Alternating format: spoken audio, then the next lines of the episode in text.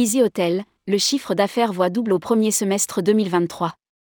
Le groupe a augmenté son nombre de chambres de 58%. Le chiffre d'affaires total de Easy Hotel a plus que doublé au cours du premier semestre 2023, notamment grâce aux nouvelles ouvertures et à la reprise du portefeuille Benelux en octobre 2022, permettant au groupe de passer de 1308 chambres à plus de 3000. Rédigé par Amélia Brie le mardi 17 octobre 2023.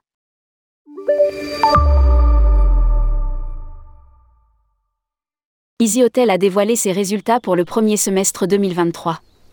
Des résultats qui reflètent l'engagement de la marque à offrir des hébergements de haute qualité, économiques. Les fondamentaux du marché sont positifs pour le secteur de l'hébergement abordable.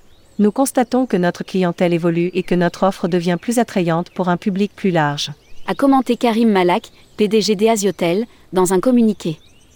Cela se traduit par un chiffre d'affaires total qui a plus que doublé par rapport à la même période de 2022, grâce à la consolidation du groupe en Europe continentale, au Royaume-Uni et au Benelux, plus 58% de chambres.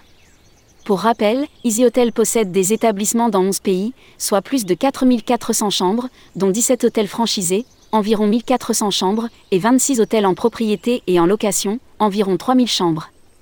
Easy Hotel veut doubler son portefeuille d'ici 2027.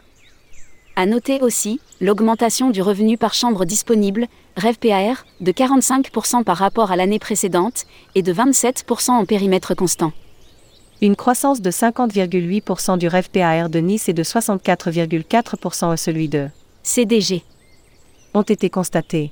Ceci démontre la capacité des Asiotel à s'adapter efficacement à la dynamique du marché et à offrir des prix compétitifs, notamment sur le marché français. Commente le groupe.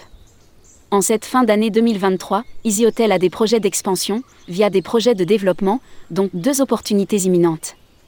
Le groupe vise à doubler son portefeuille d'ici 2027, en renforçant sa présence sur les marchés clés et en capitalisant sur la forte notoriété de la marque Easy à travers l'Europe. Lire aussi, Edward Jones, nouveau directeur financier des Asiotel.